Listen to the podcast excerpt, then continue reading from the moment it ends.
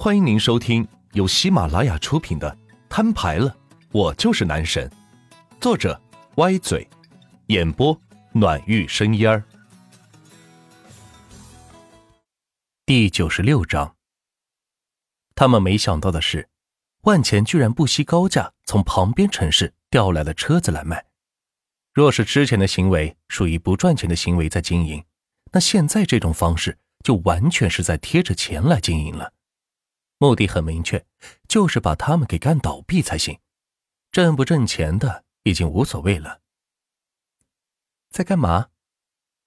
挂了电话，突然接到吴梦轩发来的微信：“看电影呢，怎么了？休息了？”万钱回应道，虽然表面回复的比较淡定冷静，其实内心却激动的要死。没想到女神居然主动给自己发信息了。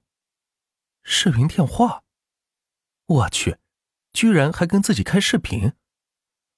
万钱见到手机屏幕上吴梦轩打来的视频电话，是吓了一跳，赶紧站起身来，朝着演播厅外面跑去。他可不想让自己女神看到自己被一群美女给围绕着。接通，Hello 啊，万茜笑着打招呼，看见吴梦轩正趴在床上，应该是在自己的卧室里。你在电影院呢？吴梦轩仔细的看着万茜的周围，发现是影院的陈设，于是说道：“是啊，我想看看我的吴大女神最近有没有什么新的电影没有，我可一定不能错过呀，你说是不？”万茜开玩笑道：“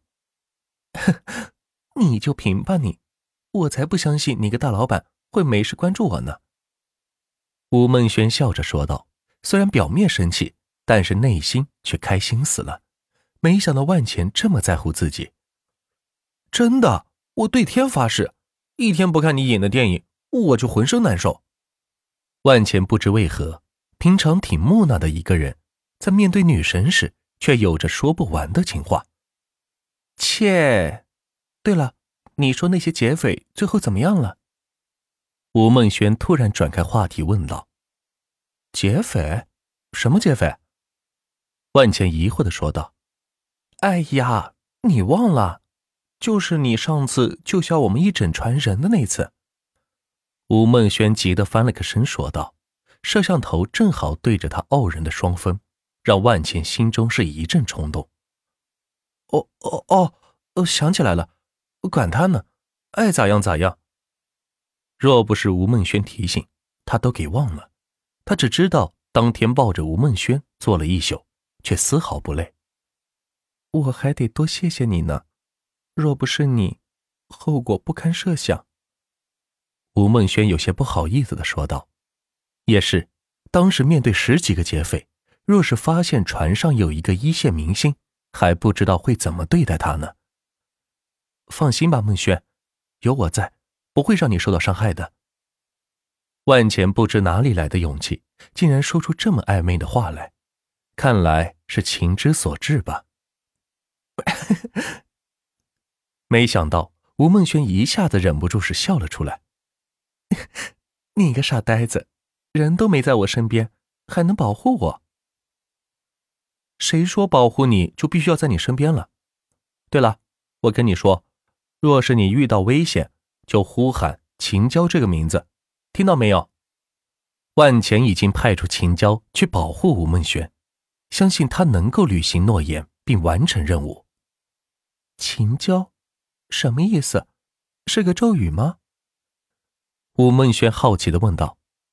哎呀，不是，反正你记得这个名字就行，到时候一定能帮到你。万钱再三的强调道，毕竟演艺圈可不是那么太平的，经常是爆出各种丑闻，他可不希望自己的女神遭遇到什么不测。嗯，好吧。吴梦轩嘟着嘴，不情愿的说道：“虽然不知道秦娇是个什么东西，但是万钱让记着，那就记着好了。万一到时候真能用上呢？”就这样，两人互相看着，是沉默了好久。忽然，同时说道：“我们，你先说。”两人再次同时说道，发现还是同样的话语。两人都是低下头笑了笑，气氛有些尴尬。其实两个人的事情已经是心照不宣，只不过没有人先主动提出来罢了。时间不早了，你早点回去啊，我明天还有戏，先睡了，晚安。吴梦轩对着屏幕是摆了摆手，然后挂掉电话。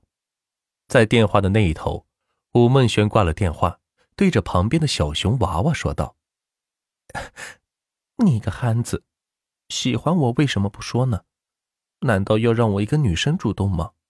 真是的，憨子，憨子，憨子。”说完，还不断的击打旁边这个无辜的小熊，接着又抱着他美美的睡去了。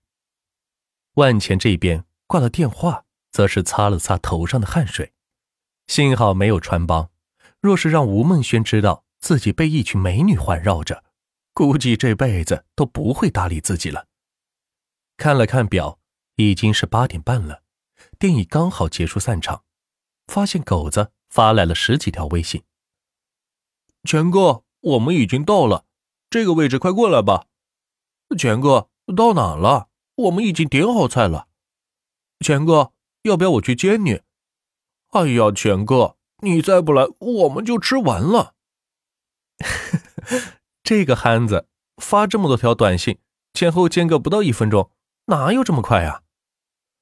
万钱笑着摇摇头，一眼识破了狗子的假着急。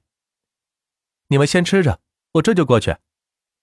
万钱通过微信回复道：“万万总。”你怎么在这儿啊？害我找了你好半天。小雅还是不太习惯的喊道：“哦，没事，我接了个电话。怎么样，电影好看不好看？”万茜询问道：“毕竟这可是首批顾客体验，总要摸摸底才行。”嗯，影音效果棒极了，你没看太可惜了。回头有机会咱们再来看吧。小雅抱着自己的小心思说道。呃，嗯，那啥，你饿不？咱们一起去吃个饭吧。万茜没有正面回应他，岔开话题说道：“好啊，好啊。”小雅爽快的答应着，但是心里却有一丝失望。他知道万茜没有接自己的话，是心里有着其他的想法。看来自己在万茜的心里根本就没有地位。想来也是可笑，自己只是个前台而已，而万茜。却是两百家影院的老板，怎么会看上自己呢？之所以带自己出来玩，估计只是一时无聊而已。想到这一点，小雅也释然了。不过即使如此，依旧愿意跟在万钱的身边，毕竟这可是根大粗腿，很多人想抱还没机会抱呢。万钱在唐衍的俯视下下到商场一楼，随手又递给他一把金戒指，说道：“回去吧，好好弄。”尽快把鲁达给我干倒，有什么事可以直接联系我。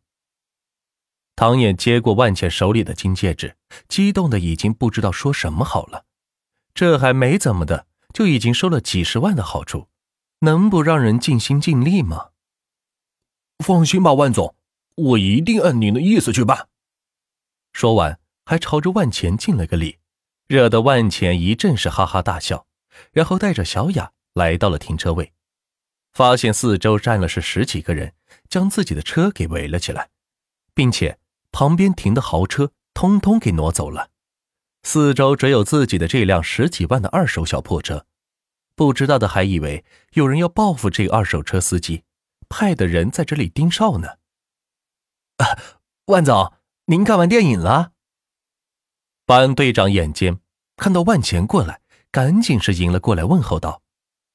万钱点点头，没有说话，掏出一把金戒指，交到保安队长手里，说道：“弟兄们辛苦了，大家分了吧。”说完，不再说话，带着小雅坐进车内。